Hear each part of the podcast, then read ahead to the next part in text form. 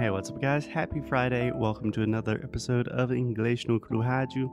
Alexia, what's up? How are you? Hey, I am fine. What about you? I am doing wonderfully. Thank you.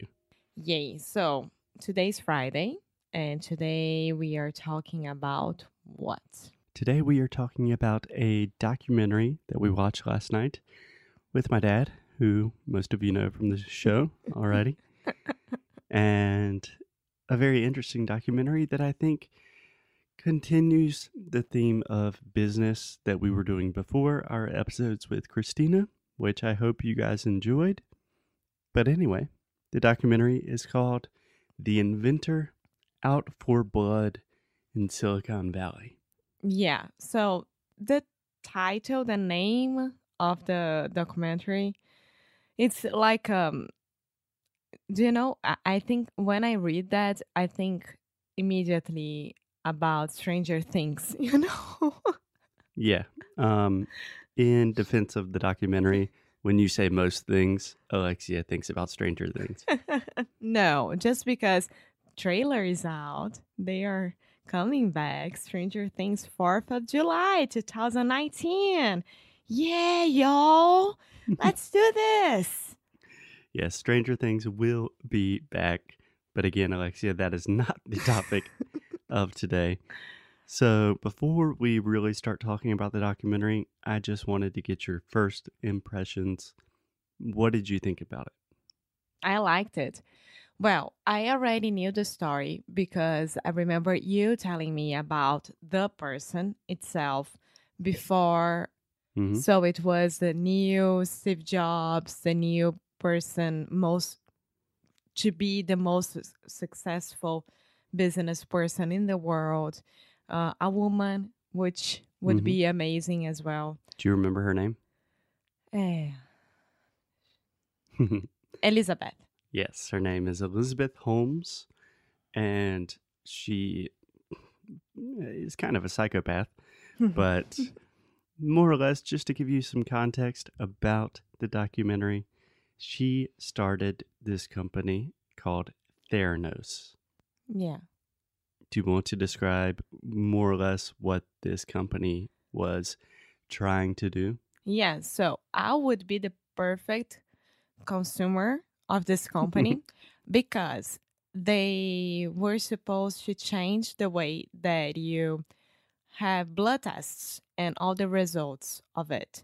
So instead putting a huge needle inside your your arm Mhm. and Instead of, instead of and taking like a long time to get the results and paying a lot of money and most of people don't have this money because i mean it's not covered in the insurance or most of people don't have insurance health insurance as well she was telling she was trying to make um, a new project which is the blood from a little punch we would say, a prick, a finger prick. a finger prick Right. So with just prick isn't it what like you're a prick You can say that. Yeah. Huh. A prick can be like an asshole, but we also say it in the medical vernacular of let me prick your finger. That just means let me make a small hole, a small incision to get blood from your finger. yeah so she was proposing that and you could do it like in any small clinic like inside of walgreens Or you could do it in your home. yes you could do it in your home and send to the lab and the lab was supposed to have a small machine that everything would be tested there and you didn't need like um uh, a medical order Yeah, you didn't need. a, a Um, prescription Yeah, like uh, permission from your doctor. yes you could do all by yourself and ask for what you wanted to be tested for Yes. so like let's test for diabetes and this would be like ten dollars and things like that Right. So the idea she was selling, i would love that Alexia does not like to take blood. Just talking about it makes her cringe. But the idea she was selling with one small finger prick that you can do at your house, you can receive over 200 blood tests that will tell you everything about your life and health. You can do it every day, every month. It's super cheap, super affordable, painless. It sounds like a perfect invention. Yeah. And when was this? Like 2010? I don't remember. I believe she started the company in 2007 when she was 19. She dropped out of Stan- uh, Stanford. Stanford is in California, right? Stanford, one of the most prestigious universities in the world. And she dropped out. That means she quit university, right? To start this company. Side note, there's also a podcast called The Dropout, which I believe is currently number one in iTunes. if you want to listen to the podcast and not watch the HBO documentary. So, anyway, I became interested in this story because I read a book about it.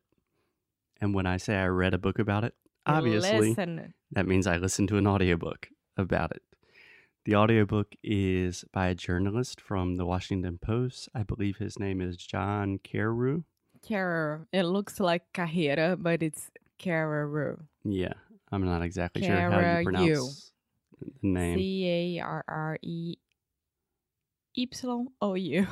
Why? Why? Yeah. So his book is called Bad Blood. Um, I don't remember the subtitle, but his book is fascinating.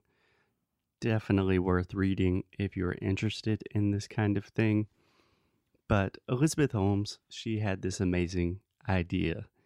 And then she started this company and attracting really, really important people to this company. But I mean, really important.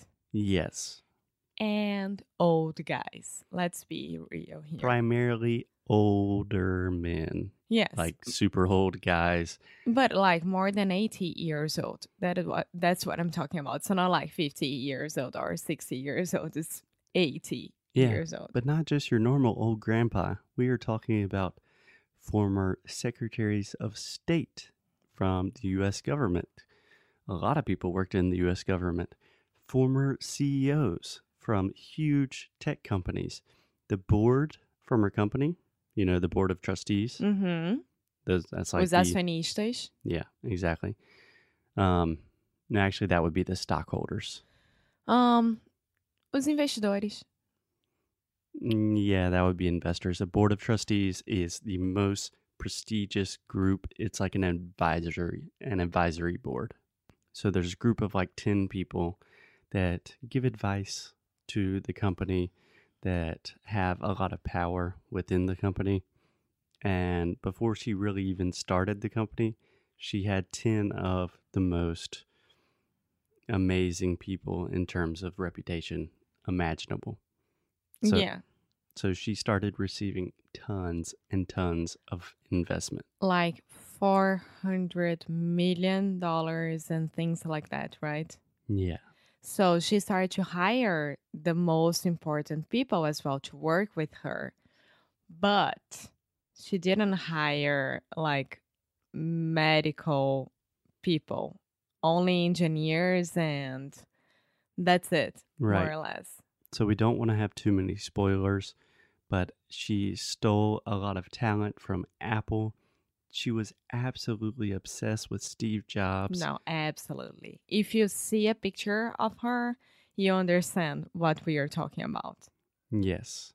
And at the height of her company, that means when the company was doing its best in terms of money financially, she had raised, I think, $500 million, and the company was, it had a valuation of 9 billion with a B dollars, and she owned half of it, which meant she was worth 4.5 billion dollars. Yes. The richest woman in the world Yeah.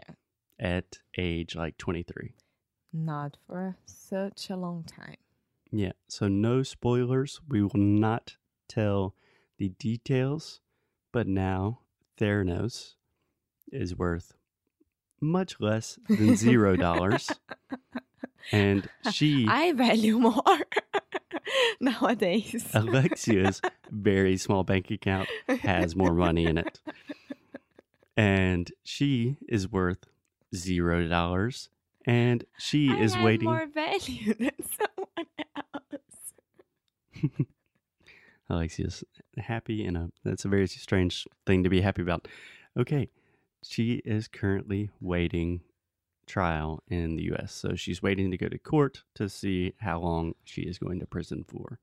Yeah, so we wanted to talk to you about it because today is Friday and it's supposed to be a fun day, which we try to do every single week.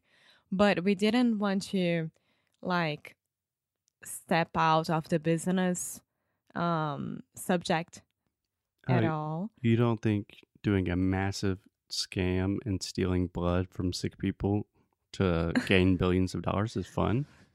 And then you can find this on HBO documentaries, right? Yes, you can watch the documentary. It's called The Inventor Out for Blood in Silicon Valley on HBO. You can read the book. It is called Bad Blood by John Carreyrou. You can Or- listen to the book. You can listen to the book or you can listen to the podcast called The Dropout. The podcast totally free. If you don't have HBO, get a free trial. Something I want to talk about to people, you can get a free trial for almost everything. Get a free trial, watch what you want, delete it. Sign up with a different email, do another free trial. That is what I love doing. And that's how Foster scams. That is my scam. Yes. Have a great weekend. Bye.